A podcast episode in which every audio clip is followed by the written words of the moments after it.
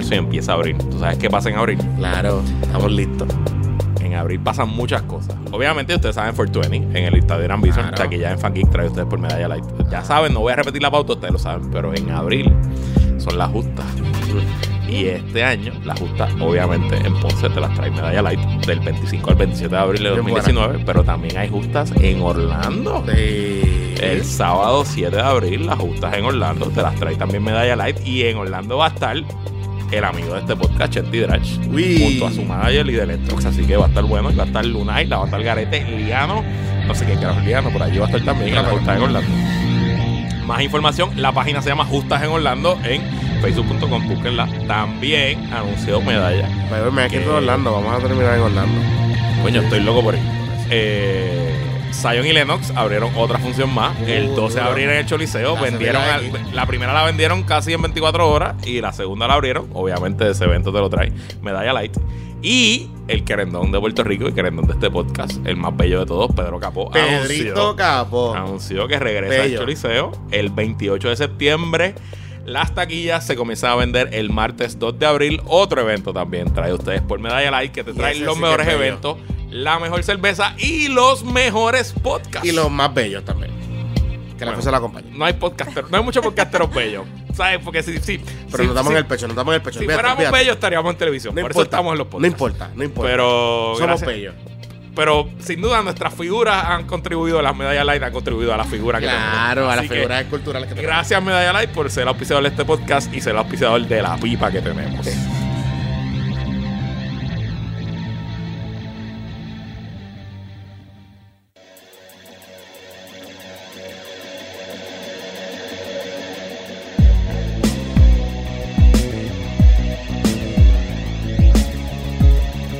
Amigos, bienvenidos a Puestos para el Problema. Esta semana. eh, Yo estoy en etiqueta. Estoy aquí en etiqueta, en smoking, ready para la gala del museo a la que no voy. Pero estoy en etiqueta porque estamos celebrando, Johnny.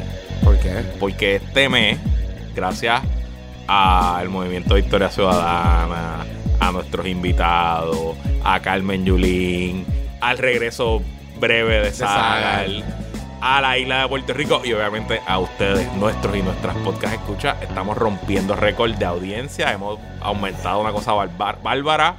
Eh, ha sido absurdo lo que hemos logrado y de verdad que si no fuera por ustedes no sería posible.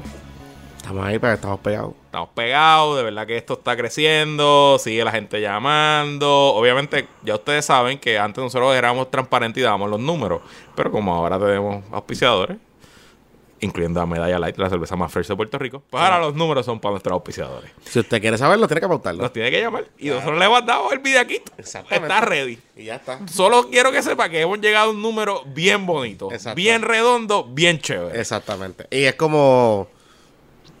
Un 50% Ah, por ciento por encima. Eso es así, eso es así. Así que nada, estamos, estamos en victoria. Eh, hoy, esta semana, interesantemente, pasó mucho, pero no pasó nada.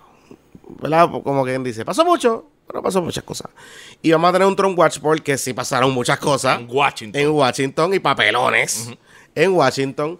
Pero en Puerto Rico, a nivel local, pues, más allá de la vista bien entretenida que tuvo eh, eh, Pesquera con la Junta y con su pobre dominio del PowerPoint y del control de la presentación, eh, no hubo mucho, mucho, mucho movimiento en la semana.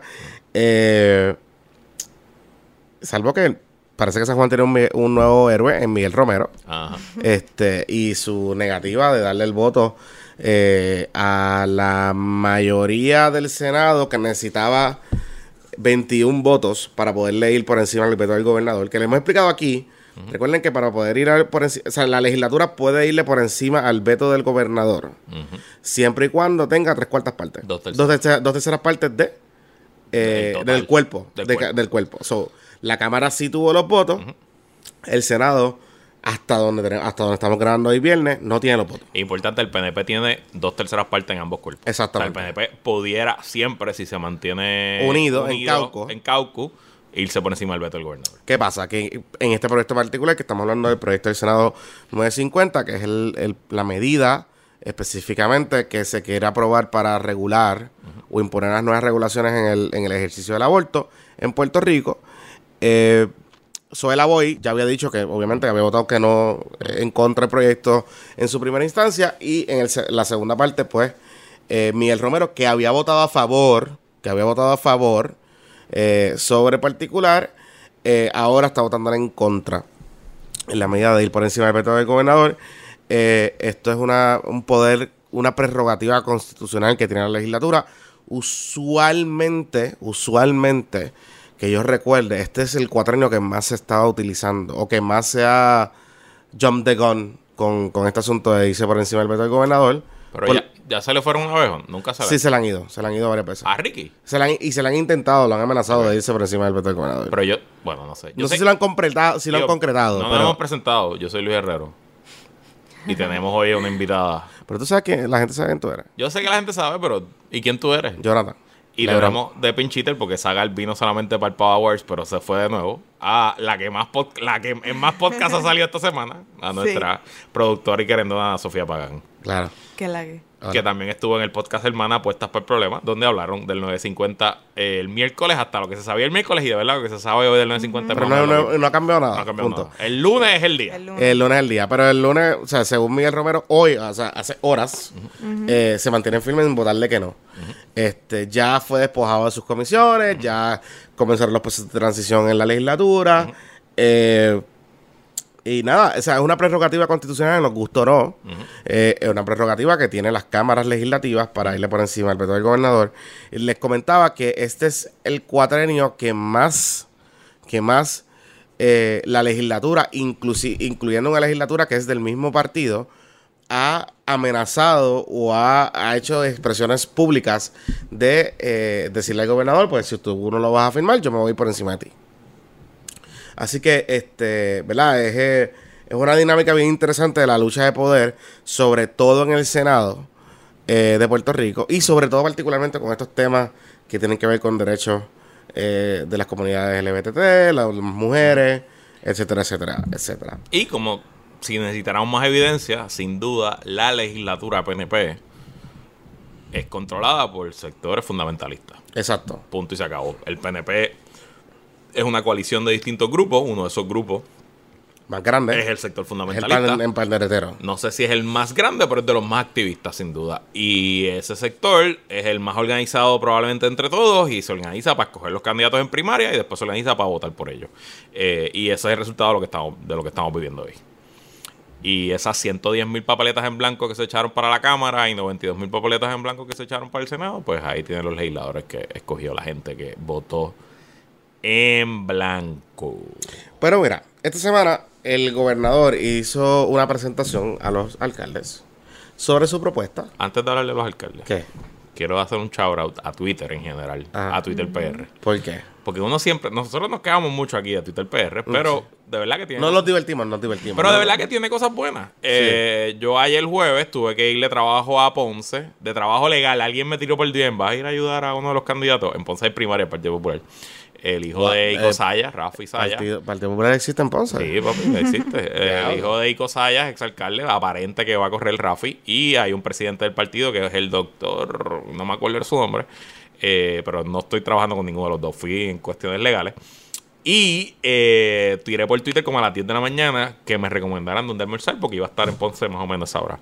Y, brother, me han contestado como 80 personas. De verdad, o sea, fue una cosa cabrona. Me contestó medio Twitter. Eh, me- bueno, era- hasta el final ni sabía, como que tenía tantos replies que no, ni, ni era O sea, overwhelming. hacer, puede hacer una- un tour. Ajá, era overwhelming. Ajá. ¿A dónde Eh, fuiste? Al final terminé yendo a un sitio que se llama Los Amigos de... Los amigos. Los Amigos del Nombre del Señor, no me acuerdo ahora. Sí, es, es un sitio bastante pintoresco, lo voy a buscar ahora. Que me lo recomendó el colega podca- podcastero eh, Wario Candanga del podcast eh, Plan de Contingencia, que yo entiendo que habían hablado de ese sitio ya en el episodio de Gary Gutiérrez, el criminólogo, que es el, como el, el líder, el, el que dice, él habla de este sitio. Básicamente es un sitio en el casco, ahí en el centro eh, de Ponce, bastante normal. Los Es amigos de Freddy. los amigos de Freddy, que hacen unos sándwiches de todo tipo. Y uno de los sándwiches famosos, es que bien el que- folclórico. el que ellos recomendaron era un sándwich de carrucho. De carrucho. Que tú oyes y dices, no funciona. ¿Qué es eso? Como que un sándwich de carrucho. Mano, está bien cabrón. Nunca he probado un sándwich de carrucho. Eh, Debes probarlo, debes probarlo. Ana, era Es como. bueno, es bueno. Oye, pero es como casi, casi media libre de Sí, pan sí, de es agua. O sea, es. es- Ajá. Además del carrucho, ¿qué más tienes? No Queso. mucho más. Carrucho, Queso. lechuguita. No tiene queso. no tiene queso. ¿No? No, es como. y el- Lechuga, tomate y la ensalada de y caliente, carrucho. y caliente. ca- eh, y el- no, pero el carrucho estaba. No, pero el sándwich es caliente. El sándwich caliente, el carrucho Ok. frío. Riquísimo, mano. Riquísimo. Espectacular. Digo, lo que pasa es que el carrucho, lo que hace el sándwich es que el carrucho es fresco. Exacto, el carrucho Y el fresco. carrucho está duro allí. Sí, sí, O sea, Es como que el mejor sitio para ir a comer, uno de los mejores sitios para comer carrucho en Ponce. So, Y me senté allí en la barra con una, no medalla, una medalla de copo que tenía que guiar. eh, pero cometí un error, que fue que me di las alteras, me monté en el carro y, Y empecé a guiar para San Juan. y te ibas a quedar dormido. Chacho, por la cuesta calle y tuve que, tuve que coger, tuve Me como ha pasado. Darme bofetadas en la cara, Me tú ha pasado. empezar a cantar, tú sabes. me ha pasado. esto estaba escuchando un podcast de Sam Harris, este, que me encanta, entrevistando a un tipo que, que quiere romper a Facebook. No recomiendo ese podcast para después de unas alteras de un servicio de carrucio de los amigos de Freddy. Tenía que poner Hamilton o algo así porque pff, eh, complicado, complicado. Mira, pero, pero los amigos de Freddy es una parada necesaria, justa y necesaria en el casco de Ponce. Deben ir. A los amigos que vayan para Ponce, además de ir a los mantecaditos, váyanse a, a los amigos de Freddy. ¿Ok? Este, y hay otras cosas, hay unos pastelillos y unas empanadillas bien buenas. También. Habían sándwiches de pulpo, Sí. había otro, hab- hay un montón de sándwiches ahí, obviamente. Pero Están los domplines. Iba para el, Sí. iba pa- iba pa carrucho porque me lo Tan recomendaron. duro, tan duro, sí. Pero- Los tres años viviendo en Ponce, pues, por eso Sí, estoy sí. así gordito. Es cierto. este, así que gracias a los amigos tuiteros. Oye, vamos a hacer algo. De ese tweet, Ajá. vamos a recopilar la lista de los lugares en Ponce y lo vamos a compartir en el newsletter de es nuestros buena. amigos es para que usted escoja y pueda visitarlo. Recuerda suscribirse. Puede hacerlo entrando a podcastppp.com. Podcastppp.com. Podcast.com. Y si quieres hacer un día, una vez yo fui al, al puente este en Adjunta Ajá. y después lo seguí para Ponce a almorzar. So, ahí tienes Al tu puente. día Oh, se puede. Ahí tiene un day trip. Ahí tiene un day trip. Igual pueden ir a Coffin Island y después cuando vuelvan También. de Coffin Island. También. O pueden subir a Junta, está siempre en Junta eh, los sitios bien pintorescos de comida, también buenos y baratos. Te sirven ridículamente. Starlight se llama. sitio. Fíjate, debería haber un podcast de comida y eso. Ah, pendiente. Hay un podcast de comida por ahí. Pero tienen que ir a sitios así. Ya mismito. Además Ah, de sitios Sí. finos, tienen que ir a sitios así. Pero Nos ¿sabes pueden invitar también. Sí. Los, los hosts del Grabamos podcast allí. de comida son gente fina. Está bien, pero, a pero la gente fina tiene que ir Pero a ahora sitios, haremos, haremos a episodios sitios, de a sitios buenos de, de, tú sabes, cuchifritos y ese Sí, tipo sí. de cosas. Tú sabes. Bueno, retomando el tema, porque hay hambre también, pero retomando el tema. Esta semana el gobernador de Puerto Rico, el señor Ricardo Meto Puños Rosselló, dijo... Mira para adelante, güey. Exacto. Dijo, eh, hizo una presentación a los municipios de su propuesta, de la famosa propuesta esta de consolidación, De crear condado. de crear condados, ¿verdad? Y, y aquellos que han tenido la oportunidad de ir a los Estados Unidos, Estados Unidos, hay lugares que hay counties, son los famosos counties. Es bastante común en casi Ba- todos los estados. Bastante común. Y los counties usualmente son eh, dirigidos por, a veces hay una persona, a veces hay una junta, a veces hay diferentes Y tipos de gobierno. Usualmente son electos, oficiales Y electos. son oficiales electos. Son oficiales electos. Son batallas bien intensas electoralmente. Son peleas por quién recoge la basura. O sea, son cosas heavy. Eh, y, eh, digamos, son eh, autogobiernos, ¿no? Son una comunidad que se reúne, decide organizarse en una comunidad y, y- tener un, liderato como tal. Eh, no estoy muy seguro. Hay counties que sí tienen taxes, sí tienen impuestos, como una extensión del Estado y de lo que se llama la regla del home rule. Si usted escuchaba el podcast cuando estábamos en, en otro lado, eh, nuestro amigo, el representante de la Junta, Cristian Sobrino, En la pasada administración. en la pesada administración, le encantaba usar la regla del home rule. Correcto. Porque el home rule lo que dice es que tú como Estado puedes imponer taxes y puedes cobrarlo. Eso es lo que básicamente Y establece. ahora que él impone taxes y los cobra, le gusta. Le encanta, le encanta el home rule. Y el home rule realmente se ha utilizado en Estados Unidos y en Puerto Rico también para darle autonomía a los, a los estados y a los municipios. Recordemos hace muchos años atrás, cuando empezó la, la discusión del IBU y la cuestión, que el primer municipio en Puerto Rico en establecer un impuesto municipal fue el municipio de Cagua.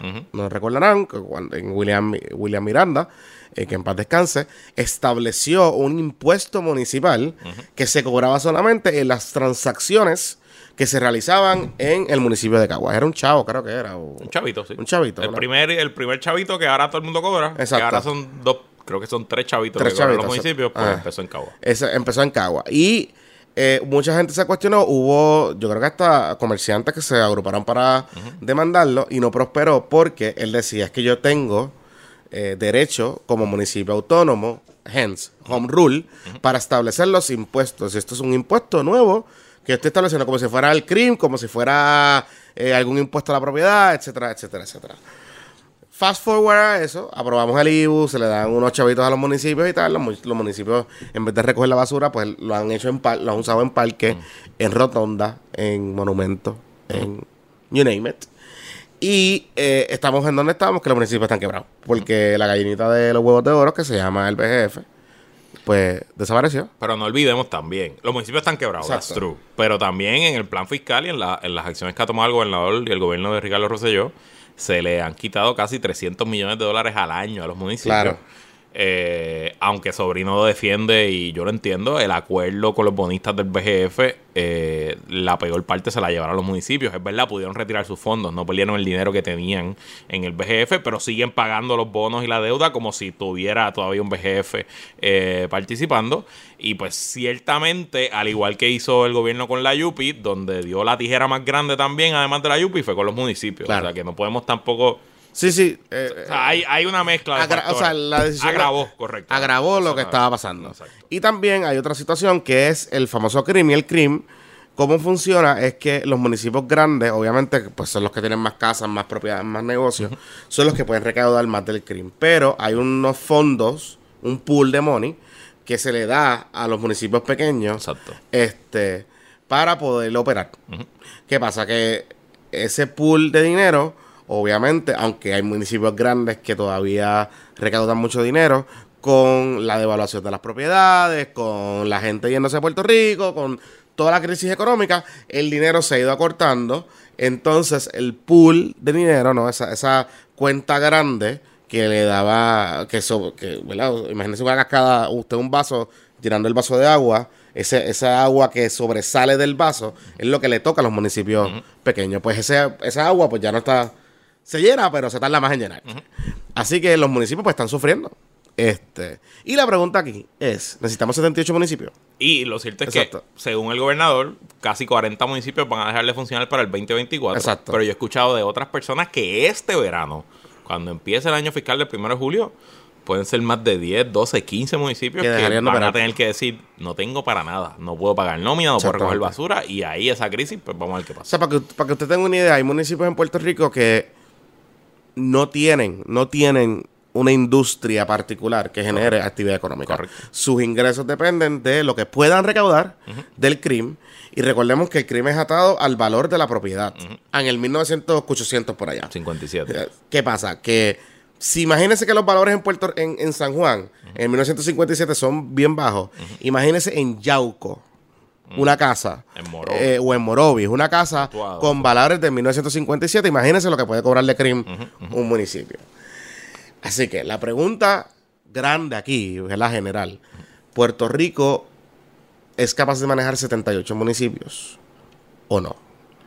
Entonces viene la propuesta del gobierno, que es crear los famosos counties. Y es básicamente romper la estructura del municipio y entonces crear una especie de autogobierno medio municipal transfiriéndole ciertas funciones del gobierno central a los municipios.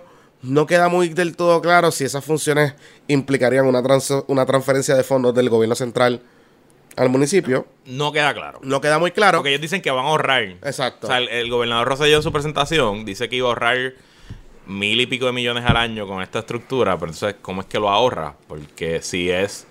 O sea, según yo lo entendí y lo que leí, eh, eh, eh, en- sobre todo el Nuevo Día tuvo un spread bien bueno de, de- de esa presentación, igual, igual Noticel, es que mm, ellos quieren como crear ocho gobiernos centrales, ocho mini gobiernos y pasarle la policía, los bomberos, salud, las escuelas a estos condados. Y que el gobierno central desde Fortaleza y desde la legislatura se encargue más como de una visión, una palabra que a este gobierno le encanta, holística. Una visión de política pública, de medir resultados, etcétera, etcétera. Y que sean estos condados los que hagan el trabajo de gobierno, aunque hoy uno identifica con el gobierno central. ¿Verdad? Eso es más o menos lo que yo entendí. Eso es más o menos lo que entendí. Y lo que yo creo que es lo que va a pasar es que el gobierno te dice, bueno, yo te transfiero a ti las escuelas, tú puedes hacer un local eh, eh, school district y podrías tener dinero que yo te pase en bloques, o sea, yo gobierno central, del dinero que le tocaría a Yauco, pues yo te paso tanto dinero para que tú administres la escuela y tú puedes pedir fondos federales. En el caso de las escuelas, digamos. Grants. Puedes pedir fondos federales y con eso empatar la pelea. Pues yo no sé, no, no es una mala idea, porque estás llevando los servicios del gobierno central más cerca a la gente. Pero los municipios no son los mismos de hace 15 años. O sea, no, no todos los municipios. O sea, el poder del alcalde ha perdido relevancia y pertinencia porque el poder residía precisamente en el dinero que tenían los municipios. O sea, en el dinero que podían gastar en, en obra o en contratar gente o en, o en recoger la basura a tiempo. O inclusive hay municipios que asumen roles del DITOP que tienen las carreteras y todo ese tipo de cosas. O sea que pues, yo no, no, no, no, no puedo entender cómo eso de una manera u otra pueda resultar en la coyuntura de un municipio tan debilitado, o sea, de una estructura municipal tan debilitada. Eso es lo que yo, mi parecer. Y lo otro es que el sistema de counties requiere una alta participación ciudadana. Correcto. Y en Puerto Rico no tenemos una tradición de participación ciudadana. O sea, a nivel municipal. Eh, la tenemos en otros en otras escalas, pero a nivel municipal nosotros no tenemos una participación ciudadana, se le delega al alcalde o se le delega a la ley, ni, la ni saben quiénes son los legisladores municipales. No saben quiénes son los legisladores estatales. Por eso. Entonces, entonces depende de, o sea, tú vas a tener entonces, como pasa en todos lados, counties bien engaged, o sea, ciudadanos bien engaged, bien trabajando un montón, pero a la misma vez, pues vas a tener también este counties que que la gente no va a ir. Este, ¿Cómo que la gente no va a ir? Que la gente no va a participar porque no se van a sentir, no se van a sentir eh, engaged con el sistema porque están acostumbrados a que sea el municipio y el alcalde el que les resuelva. Pero eso no sería algo natural. ¿En qué sentido? Es pues claro, algo algo nuevo que no se va no se va a aceptar desde el principio, pero poco a poco si pueden probar que es eficiente, pues sí se va a ir aceptando. Lo que pasa es que cuando tú el gobierno le vas a ceder funciones de servicios esenciales, como es seguridad, como es educación, como es salud, creo que también hablaron, pues está fuerte que tú tengas un county que entonces la gente no se envuelva y quién va a operar todas esas cosas. Pero es que igual los municipios no están operando, so... Sí, pero los municipios aún mantienen estructuras. si yo, si yo, si yo te digo a ti, ok, mañana vamos a desaparecer 35 municipios. Los convertimos en ah, provincias o you name it, whatever the system. Y tenemos una, un, ente central, o sea, un organismo administrativo central, o sea, un alcalde o un líder o un presidente de la provincia o del distrito, lo que sea, con una estructura y entonces el gobierno central decide delegarle a esa estructura eh, las funciones de servicios esenciales, pues me hace un poco más de sentido porque tienes una estructura que puede administrar eficientemente, o sea, no eficientemente, pero de forma más rápida, implementar el sistema. Versus tú convertir los accounts, entonces dejar que todo el mundo se organice, a ver qué pasa. Eso que va a pasar con la escuela de los nenes. O sea, que va, dejas que todo el mundo se organice, pero no es que dejas que todo el mundo se organice. Tú estás organizando a esa gente. Tú estás diciendo, esta es la que hay. Mm, Porque es que como gobierno tú tienes el poder para decir, esta es la que hay, no hay más municipios, hay condados y son ocho condados. Eso es lo que, eso es lo que no queda claro. Eso es lo que no queda claro. Porque como quiera que sea, los counties, cuando tú lo miras en el, en el sistema de Estados Unidos territorial, los counties es la unidad más pequeña. Exacto. es un barrio. Exacto, es la unidad más pequeña, más pequeña. Aquí tú estás diciendo coger el county, digamos, un Utuado, por ejemplo, en, en vez de convertirlo en un barrio, sería el county de Utuado. Entonces Utuado tiene un cojón, es bien grande. ¿Sabes? Como que el, county funciona tanto y en cuanto son unidades ¿Y en qué queda el municipio? ¿El concepto del municipio? Desaparecería. Según, sí, según la, propuesta, como eh. que los municipios se mantienen como algo cultural histórico. Exacto. Y sigue habiendo un alcalde y una alcaldía y un centro Pero pueblo. se quedan 78 condados. No. No. Bajan a 8 condados. Bajan a 8 Por condados. eso. Entonces agrupan. Y yo tengo varias preocupaciones. Primero, quiero decir que la, la propuesta del gobernador me parece seria. No Sí, quiero, sí, o sea, sí. yo no, yo no, no, no, contrario a otras cosas que ha hecho esta administración. Yo creo que es una que buena son propuesta. media chapuceadas y se tiran por tirar algo, se nota que aquí hay pensamiento. Un pensamiento. Pero tengo varias, varias preocupaciones. Primero, los condados como ellos los dibujan. Yo no he tirado los números electorales, pero me parece que hay una jugadita de, de buscar cómo el PNP mantiene control de la mayoría de los condados. Ok. Y te doy un ejemplo claro. El condado donde está Guadilla incluye hasta fucking Santa Isabel. Entonces tú lo ves dibujado y no tiene ningún sentido lógico. Porque si yo te dijera que un condado corre y hay un expreso que lo une, pues es nítido. Pero papá, para tú llegarle a Guadilla a Santa Isabel duro. entonces tendrías que cruzar como tres condados según lo Exacto. dibujó el gobernador. Exacto. Así que no quiero decir que hay gerrymandering. Porque no he tirado los números, pero tengo sospecha de que hay gerrymandering. ¿Cuál Pero es la pero diferencia? geográficamente hay gerrymandering. Hay cabrón. gerrymandering, O sea, geográficamente O hay sea, gerrymandering ya. Pero, ¿cuál es la diferencia de decir vamos a hacer conda ocho condados, me dijiste? O- sí. A vamos a hacer ocho municipios. Ok, la diferencia es, es que la constitución de Puerto Rico, Ajá. para fusionar municipios, tiene que haber un referéndum en esos municipios. y Preguntar los- a la misma gente. Y los, y los residentes de esos municipios tienen que votar a favor. Ok. Sí, o sea, O yo no sea puedo que- decidirle de y ningún residente de Claro ningún no. municipio quiere decir desaparece en ese Exactamente. municipio. Entonces, si tú vas a hacer ocho condados, pues 78 entre 8 son 9. Serían 9 municipios por condado más o menos, ¿verdad? Pues 9 por... Tú puedes quitarles áreas. Exacto. O Pero sea, la, entonces la tendrías- constitución te permite tú de- sacarle un chunk a, con una ley tú puedes cambiar. a exacto. San Juan. Tú le dices, pues mira, este chunk en vez de San Juan va a ser de aguas buenas. Exacto. Eso puede pasar. Eso es por ley, eso, se Eso puede es por hacer por ley, ley. eso es por Pero ley. para tú crear ocho grandes municipios tendrías que hacer un referéndum en, en eso y que todo el mundo vote que sí. Entonces imagínate que tú tienes que votar de 9 en 9, pues que vamos a decir que en un referéndum en 7 ganó el sí, pero en 2 ganó el no. Entonces Exacto. de momento haces un municipio grande con estos 7 del... O sea, es un, es un descojón. Y ahí mi segunda preocupación con esta propuesta. Ok, estos condados van a tener funcionarios electos.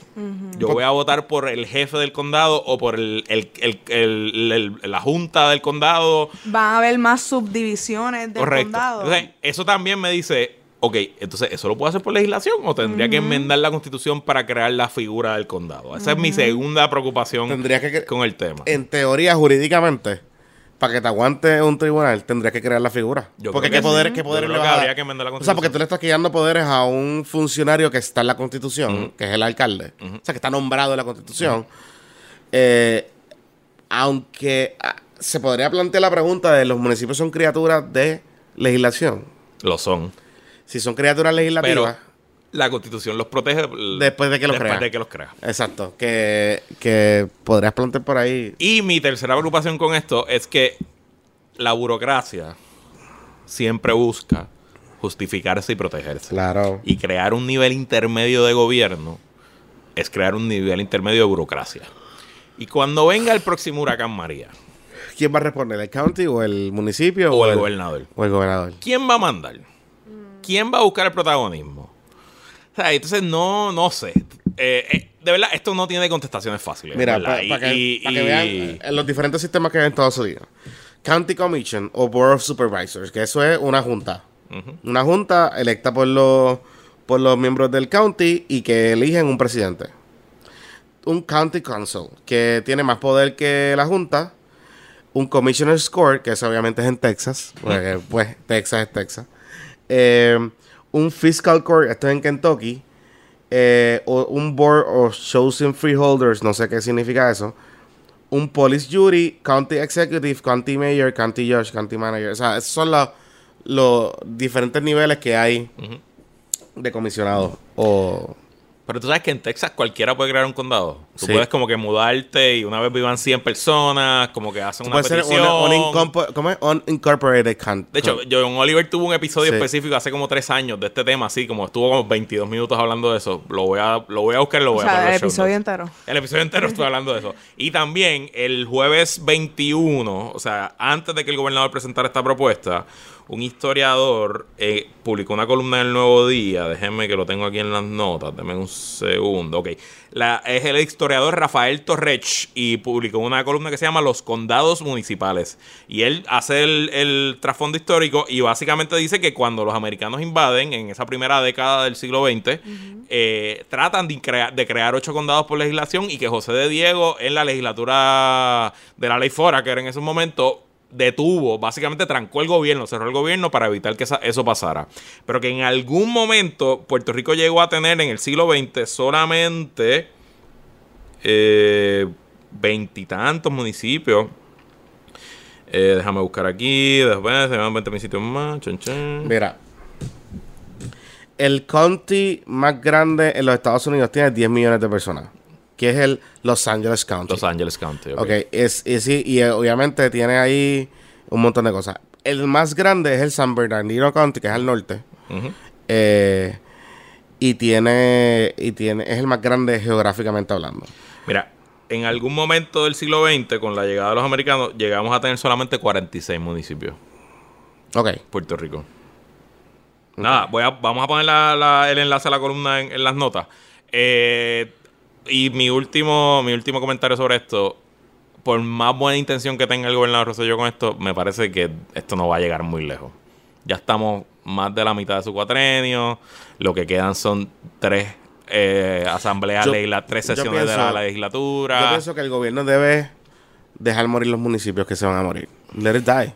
Let it die. Y, y, por, y por autonomacia se van a unir, se van a tener que unir, o sea, se van a tener que crear los confamosos. Sí, la crisis va a lograr, va, sí, o sea, por autonomía, o sea, jurídicamente hablando, constitucionalmente hablando, tú tendrías que enmendar la constitución, entonces enmendar la constitución, después que enmendar la constitución, entonces eh, ver cómo termina la constitución, para entonces tú proponer esta cosa. Te va a tardar cinco años, pues en cinco años se mueren los municipios. O sea, van a morir la mitad de los municipios. Eso dijo el gobernador. Sí, eso, let it die. O sea, es como que, de verdad. Pero deberíamos llegar hasta el fondo para poder hacer algún tipo de cambio? ¿No es mejor hacer un cambio antes de llegar al fondo? Pero es que, es que, es que estamos en el fondo. Pero no, porque no han muerto. Porque tú, mismo dices, en cinco años mueren los municipios. Pero ¿por qué no vamos a hacer el cambio desde ya? Es que están de facto muertos ahora mismo. Pues ¿por qué no hacemos el cambio desde ya antes de, de verdaderamente pronunciar Porque no lo podemos hacer jurídicamente. No lo podemos hacer. No, en serio, o sea, no... derecho. Fucking constitución. Sí, pero es que no lo podemos hacer. O sea, mañana, en teoría, la legislatura podría aprobar una ley que diga, esto, estos son los ocho nuevos counties. Es letra muerta, porque la constitución dice que para tú consolidar los municipios, tienes que preguntarle a la gente del municipio. Maldita democracia. Maldita democracia. Maldito Muñoz. ¿Y, será algo que vamos a ver en las próximas elecciones? Let die. Pero el día, o sea, cuando un municipio no recoja la basura, vamos a decir que el municipio de Maricao no recoge la basura y de ahí se crea una, una crisis de salud pública, pues sí, va a ser un issue de elecciones, sin duda, va a ser un issue. De They're gonna die. O sea, los municipios... Pero si es solamente en Maricao o solamente como un handful de. Va a ser al principio en unos poquitos, pero va a ir creciendo. Y lo que viene por ahí también es un chorre de renuncias de alcalde o que no van a correr sí, nuevo. a nuevo. Y, y, lo que he escuchado, no sé tú que estás más conectado en esas estructuras intermedias de los partidos, lo que he escuchado es que están bien, el reclutamiento para gente para las alcaldías y para la legislatura municipal está duro. Está complicado. Está complicado. Porque la gente no quiere. Digo, es que, o sea, es un tostón heavy. Sí. para que. Ya ser alcalde. Entran perdiendo. Estás perdiendo. Estás perdiendo. Entonces, lo otro es, lo otro es, lo, otro es, ¿qué pasa? Vamos a asumir que eh, del let die. ¿Qué va a pasar entonces? ¿Qué va a pasar? Porque, o sea, ¿qué municipios vas? Porque yo, alcalde de San Juan, o alcaldesa de San Juan, si Agua Buena se muere, dije, Fuck you. Yo lo, sí, sí, ¿Qué carajo voy a hacer? O sea, como que... yo no quiero aguas buenas. Pues claro que no. Yo como alcalde de San Juan aguas buenas tiene cero industria. Por eso. Excepto la, la barra el cocotazo, tremenda barra. Yo creo que en aguas buenas no hay nada más que gente. Exacto, pero, pero ¿me entiendes lo que te quiero decir? O sea, que, que eh, lógicamente hablando, ningún municipio te va a querer coger un municipio que quebró o un municipio que tiene un éxodo de gente que lo que quedan allí son, o sea, vamos a ver cómo están pasando en otros países, vamos a empezar a ver o sea, no quiero sonar tétrico ni apocalíptico, pero vamos a empezar a ver municipios que no son viables económicamente, fiscalmente y para vivir. O sea, va a pasar. O sea, municipios que en los próximos 5 a 10 años no logren atraer eh, población a sus municipios a vivir. Olvídate de comercio. Población a vivir. O sea, que se, que se conviertan en bedroom communities. Van a morir. Porque entre, entre la envejecimiento de la población que los municipios no tengan la capacidad de atraer inversión y que no puedan pagar y puedan operar, van a morir, ¿sabes? Y tú vas a tener probablemente municipios, gente fantasma, municipios como cascos fantasmas y que van a terminar de morir. Puede ser que se tarden 5 o 10 años. Este, hay municipios, sobre todo en la periferia de Caguas, por ejemplo, que son bedroom communities, son gente que trabaja en San Juan, son gente que trabaja en Caguas. Esos municipios puede ser que sigan subsistiendo, pero los demás, let it die. Sorry, let it die. O sea, como que pues. Como dice Ken. Eh, y va a ser un problema del gobierno central al final del día. Como dice Kylo Ren en The Last Jedi: Kill the past. Sí. Mátalo. Mátalo. Let it die. Let it die. But never forget it. Y hablando de cosas nati muertas. Sí, ya. bueno, esta semana, bien curiosito, bien chulo este, ustedes recuerdan que nosotros hablamos con Wilda hace Wilda Rodríguez. Wilda Rodríguez hace dos episodios. Tres episodios. Que estuvo buenísimo. estuvo buenísimo. El review, los reviews han sido buenos. Este, Está súper rankeado. Sí. Pasó uno de los números nítidos es gracias a ese episodio. Exacto. Y Eh, creo que trajo mucha gente nueva también al podcast. Sí, sí, Tengo sí. el feeling de eso. Sí, sí, Yo sí. lo compartí mucho con mis amistades porque el tema de, de la carrera política y eso en verdad me De interesó Victoria, mucho y, y abrí... el- Ah, lo abriste, lo abriste el tema. Chévere. Eso, eso está bueno. Entonces, ustedes recordarán que en ese episodio ella nos dijo, nos dijo muchas cosas, pero nos dijo una cosa que a mí me llamó mucho la atención. Que ella tenía esta teoría de que las plazas o los puestos estaban planchados. O de alguna manera u otra iban a terminar planchados en Victoria Ciudadana. Entre el comité el coordinador y los corillitos. La izquierda bella. La izquierda bella y hermosa, excepto sin Juan Dalmao. Saludito a Juan Dalmao, que es fan del podcast. Sí. Este, lo vamos a traer un día para hablarle de confianza sí, china. que lo vamos a traerlo. de, de confianza china y esas cosas así. Anyway, la cosa. Vaya, yo creo que, paréntesis, Juan Dalmau tiene como que la imagen política más cool de cualquier político Full, actual. O sea, totalmente. que- o sea, como que el tipo que tú quieres sentarte a janguear, hablar con él, yo creo que es Juan. Juan Dalmau corre sin el partido. O sea, Juan Dalmau sacó más votos que el partido. Exacto. O sea, sí, él puede correr independiente y sale. Cómodo. Los memes que yo veo, la parte real siempre es la de Juan Dalmau. Sí. Entonces la otra parte es la inventada. Exacto. También ayuda a ser guapo, es cierto. Es él, bello. él es inteligente, Él pero es bello. es bello también. Él es bello. Pero es bello, entonces entra otros demográficos. o sea, porque él entra como a las doñitas. a Sí, los- creo que es de otra generación. Sí, sí, no, pero, pero hay chamaquitas que también se lo quieren tirar, Sí, pero. claro, claro, pero él tiene, él tiene, él, él apela a todo el mundo. Él apela a todo el mundo. No, esa, o sea, esa foto cuando se da con la foto del Claro. tatuaje, eso todavía corre. eh, claro, eso todavía está claro, chévere. claro, claro, claro, claro. Y él lo sabe. Tú sabes, él lo sabe. Anyway, la cosa es que ella nos comentaba que ella sabía o entendía, estaba casi segura, que eso estaba medio planchado. ¿Qué pasa? Que esta semana, ¿verdad? Eh, cosas, cosas pasan. Esta semana, eh, el Movimiento Victoria Ciudadana convoca una conferencia de prensa, bien, fue una convocatoria media rara, este, y invita a los medios allí a la legislatura. Y es la primera aparición oficial de Manuel Natal, porque ustedes recordarán que cuando lanzó el Movimiento Victoria Ciudadana, Manuel no participó. Manuel estuvo En el público. En el público No y la- salió después arriba y qué sé yo, en la conferencia de prensa estuvo y whatever, pero la presentación fue eh, Alexandra Lúgaro, eh, la licenciada Nailma Rivera Lacen, Miss Blog en Twitter, y eh, el, el profesor Almeida. Ana Irma bloqueó a, A Graci- Wilda- a Graciela después del podcast. A la compañera de Wilda. Yo no entiendo. Después del podcast. La bloqueó. ¿Pero qué es esto? Este, y ha bloqueado a gente que tiene la, la letra en su, en su, en sus hands, sí. Gente que no ha dicho nada de, de Victoria, y la bloqueó. Anyway.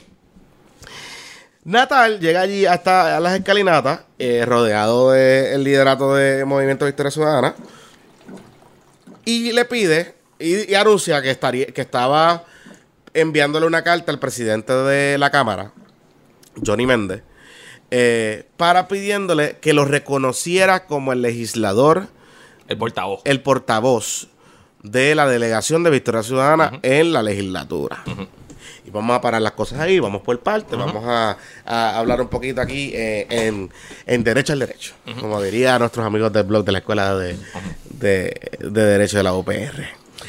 Hay varias cosas aquí. Uno, hay un precedente, que es el caso de Carlos Gallizá y el caso del El PIB no, no quedó inscrito. y del PER y unos republicanos Partido por allá. Republicano, Sí.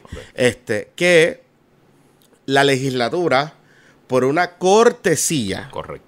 reconoció, eh, por cortesía y por cosas políticas, porque en aquel Claro. momento había una- unas coyunturas interesantes, eh, por cosas políticas eh, y por cosas de cortesía, reconocieron a, en, este, en aquel entonces Carlos Gallizá, como el legislador o el portavoz de la delegación del PSP en la Cámara de Representantes. Y eso fue cuando Carlos Gaiza abandonó el PIB Y se fue para el y PSP. se fue para el PSP, Partido Socialista Puertorriqueño, de Juan Maribra.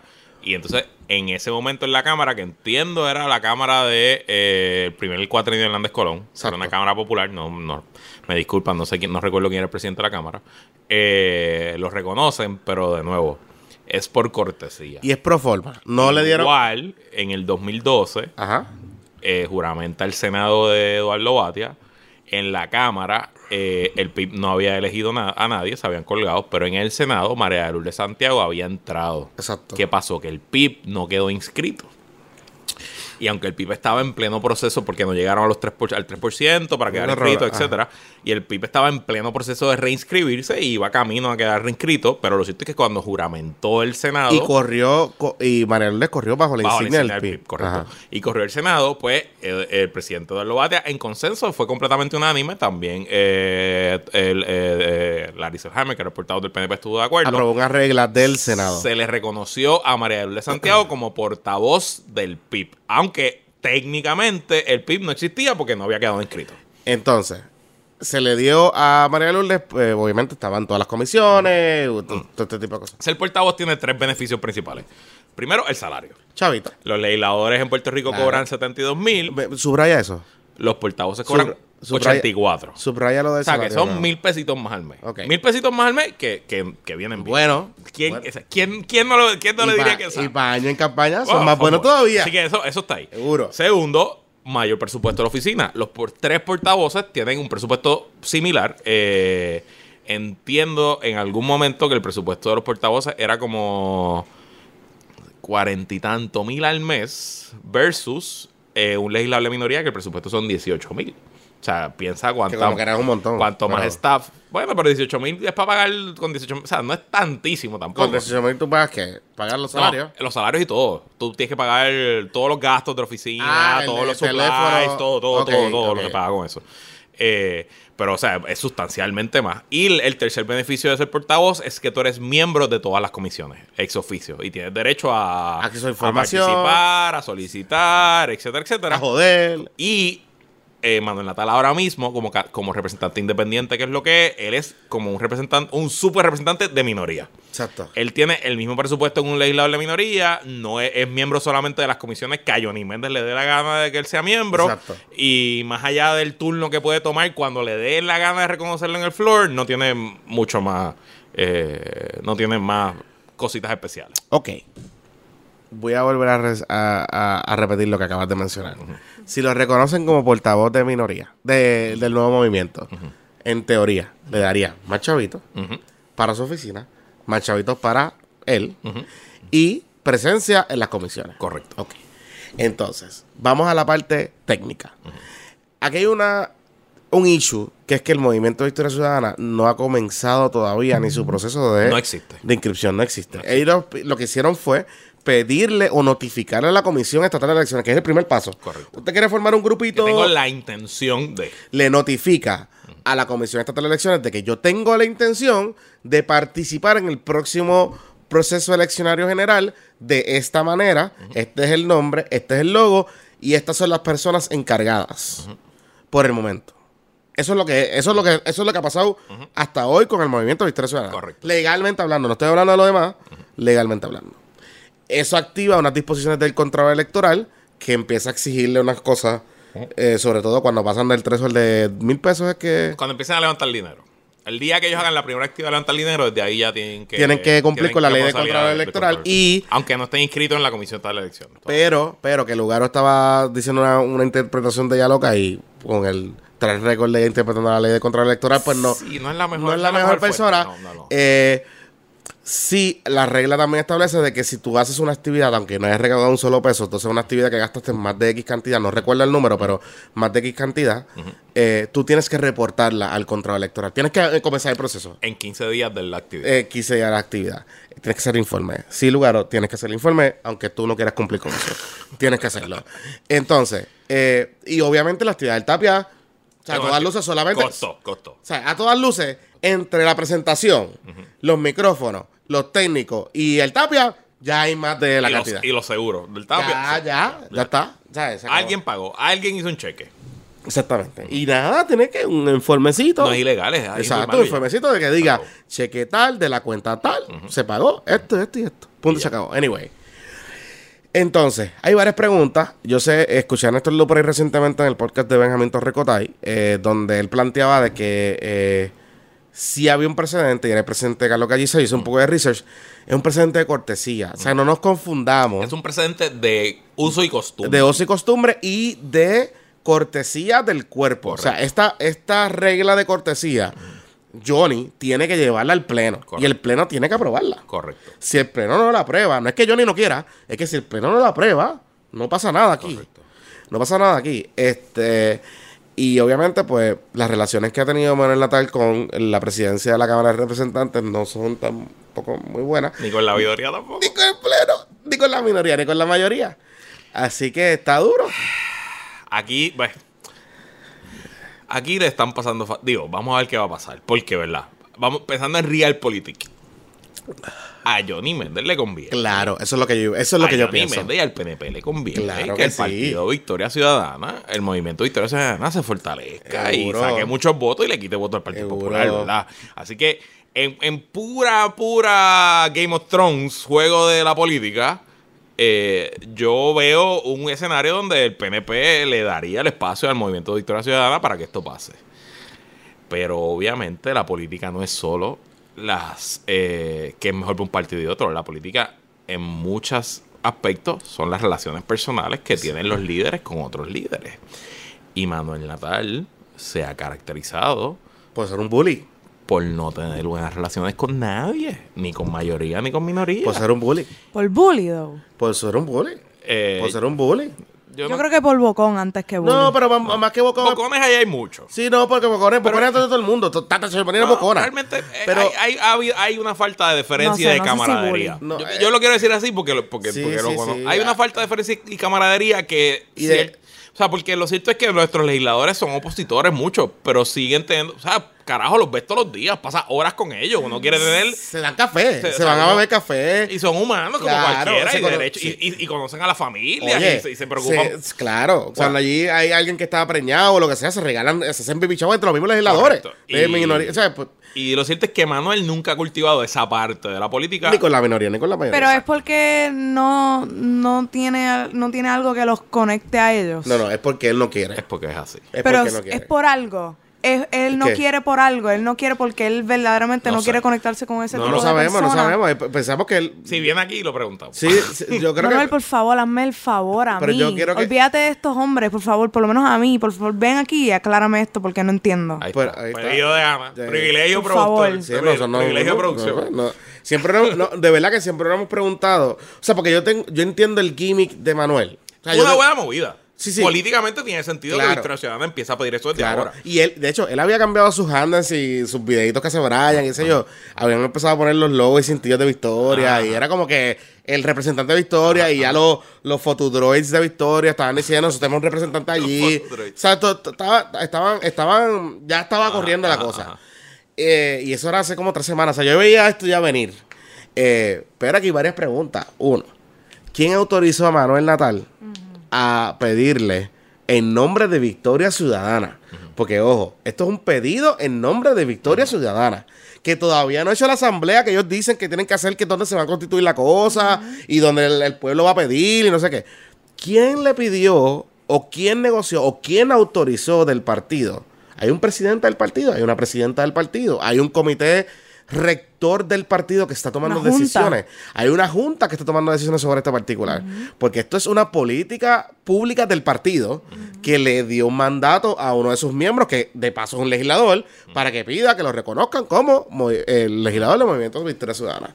La segunda pregunta que yo tengo que hacer aquí y que tengo que nadie le parece contestar, eh, y te refieren a la famosa asamblea que todavía no se sabe cuándo va a ser. Eh, quiénes son los miembros del comité coordinador. Yo sé que en el, comité coordinador está Ana Ilma, está Lugaro, está Bernabe, está... Manuel Almeida. Manuel Almeida, está... Néstor. Néstor, está Manuel Natal, está... Eh, hay varios otros miembros que yo no, sé cuáles son los roles en, ese, en ese particular. Y tercero, que es lo que me parece aquí, y retomando la discusión que los trajo Will aquí, hay planchas. Porque si hay planchas, o sea, si Manuel Natal está pidiendo ser reconocido como el legislador de Victoria Ciudadana, eso significa que Manuel va a ser el representante para acumulación de Victoria Ciudadana. Que sería lo más lógico. Por eso. Y que a su pareja lugar o corra para el Senado. Creo yo que sería lo más ¿Me entiendes? Ya hay una plancha aquí, ya hay una estructura aquí, ya hay un plan estratégico político aquí. eh, y esto no es algo que nos tiene que contestar a nosotros, se lo tiene que contestar a los que están detrás de, a los que están pendientes al movimiento. ¿Y sabe por qué? Porque ustedes son los primeros que dijeron que iban a ser transparentes, que iban a decirle a la gente, iban a hacerle a la gente partícipe de estas decisiones. Yo no sé a quién le han consultado, eh, por lo menos públicamente no se ha visto. Eh, y el partido se está comportando. Los de la nueva política están asumiendo las mismas malas mañas de la vieja política. Digo, a lo mejor que tenga una explicación lógica, a lo mejor pues, pues no sabemos. Y un, último comentario en cuanto a la estrategia de todo. Creo que debieron haber esperado a tener las firmas. Eso fue otra cosa. Yo creo que le fortalece mucho más. No un argumento hasta, hasta tribunales, que tú puedes ir legalmente, no, Claro. pero no solo legalmente, sino moralmente. El día que yo diga 45 mil puertorriqueños firmaron, ya existimos como partido, ya hay una fuerza allá afuera, hay una base que existe, merecemos que nuestro único legislador que es parte de esto se le reconozca como portavoz. Sí, sí, sí. Este, y, a veces, pues, como todo en la vida, ser precoz es un problema. Y se le y se le y se, y se le y tú puedes ahí plantear de que se le está violando la prerrogativa. Tú puedes hasta hacer un argumento constitucional de que se está violando eh, la representatividad de 45 mil personas que son se afiliaron a, a Movimiento Victoria Ciudadana. Tú puedes hacer muchas Hay muchos más argumentos. muchos más argumentos Exacto. Que eh, simplemente me lo da carta y decir, hey, soy Manuel Natal, soy hermoso, soy miembro de Victoria Ciudadana, reconóceme como, como, como portavoz. Está duro, está duro. Complicado. Está duro. Bueno, vamos a ver, vamos a ver qué pasa contigo, Johnny. Este, ya hay una aquí, otro planteamiento. Ana Sofía dice que, que venga. Vamos a ver si se le da. Por y la favor. escucha. Una vez Manuel Natal fue a mi clase de investigación Uy, porque, no sé, parece que mi profesor le pedí un favor. porque él es el mejor investigador de Puerto y Rico. ¿no? nos dio ahí una clase de la legislatura de Puerto Rico. Y te tripió. ¿Y te tripió? Lo hizo ¿Todo bien. ¿Lo hizo bien o...? Estaba en la compu. Diablo. Era como que Manuel Natal, como que. Si yo fuera profesor, yo no Era un permitiría. pre- una presentación X Yo no que le pueden hacer a una gente de sexto grado. No sé. Fue muy, muy básica. Sí, fue muy básico. Como para estudiantes de derecho que saben Sí. algo en teoría. Para ese tiempo no sabíamos nada. Está bien, pero, están entusiasmados. Si tú le das una Y si le llevas a Manuel Natal, o sea, habían, hermoso, se te había llena el muchachas de que anda por Se carajo te llena el Manuel salón, se te Natal. llena el salón porque... Pero Es bonito. pues ya yo llevaba varios meses compuestos por el problema y me habían dañado la mente. culpa de nosotros. Ven, ven, carajo. Eh, Carajo. Por poco, por poco voy a donde él y le digo, chico, ven, deja de mierda, O ven. sea que todavía sigue diciendo a la gente por ahí. Él, o sea, pasa cualquier cosa para que. Es que Jonathan, yo. Yo no tengo nada que ver. Como que alguien me escribe, mira, pasó esto. Y yo, yo no estoy ni trabajando. hoy". Mira. O sea, como Sí. que, dude. o sea, un titular en como- Noticel. Ajá. Eh. No, no, no, iba a decir un chiste, pero ahora bien mierda, pero dilo. Que hubo un titular en Noticel el día de Movimientos Victoria Ciudadana que era algo como de las ideas recicladas. Sí. Y que todo el mundo dijo que fuiste tú y tú estabas de vacaciones ese día. estabas bebiendo. Es que, óyeme, estaba bien, Jonathan. Estaba bien, Pero Jonathan. yo Yo lo leí y dice, diablo, esto está bien, Bueno, yo Jonathan. sé que. eh, Digo, el bueno, fantasma de Jonathan No, vive pero, en la redacción. pero, o sea, eso es cierto. Nuestra productora se tiró un tweet ranteando, Ajá, o sea, y por Instagram. ajá. Después se quejan que los acusan de amarillistas. Óyeme, sin mention, sin mention. esa. Sin mention, Estuvo sin en mention, esa. sin mention. Y hubo un par de gente, por ejemplo, de la nada, que puso. No había terminado la presentación y ya. Y yo, bueno, porque enviaron las. Ellos enviaron la convocatoria de las ideas y nosotros las leímos y pues identificamos 27 cosas repetidas. Pues no pasa nada malo. Bueno, ellos dicen que las ideas recicladas son buenas. Ellos lo han dicho. No te creemos, Jonathan. Estaba bebiendo ese día. Estaba bebiendo y tengo alibis que puedo darle a todo el mundo, si quieren. Pues, Es más, puedo notarizarlo y todo. Óyeme, pero, ¿cuáles son esas ideas recicladas? Todas las ideas, por ejemplo. La, la, la cosa de la Junta, reciclado. Eso lo ha dicho Pip, lo ha dicho todo el mundo. La el constituyente. referen- La constituyente, eso lleva 50 años. 50 años por ahí. Eh, la segunda vuelta electoral lleva como 20 también. Eh, la otra, la- el referéndum revocatorio, lleva como 15 años. La eh, auditoría de la deuda. La auditoría de la deuda. olvídate. 15 años también. Todos son ideas O sea, es chévere, pero ya reciclado. Enmendar la constitución, 35 años. Lleva. Vamos a darlo hasta ahí. Sí, sí, ya. Mira, Gracias. Ana, vamos a ver si, oye, tú le puedes escribir. A ver si a ti te hace caso. Y Sí. viene para acá. Es que, Que te lo dé antes de irte para chicos, España. ustedes son muy intensos. Y yo siento que si yo los menciono a ustedes, ya ahí llegó. Pero es que nosotros, nosotros hemos. Pero él es intenso también. pero exacto, que- es que, eh, eh, Oye, pero es que el, eh, ahora el, el único que puede ser intenso es él. Si tenemos las palabras célebres de nuestro compañero en ausencia, Carlos Zagaldía, es que los más paleros son los primeros en cantar Sí, foul. en cantar y changuito, se pone verdad, changui. es verdad. Bueno, que la fuerza la acompaña, va a darla hasta ahí. Gracias, Medalla Light.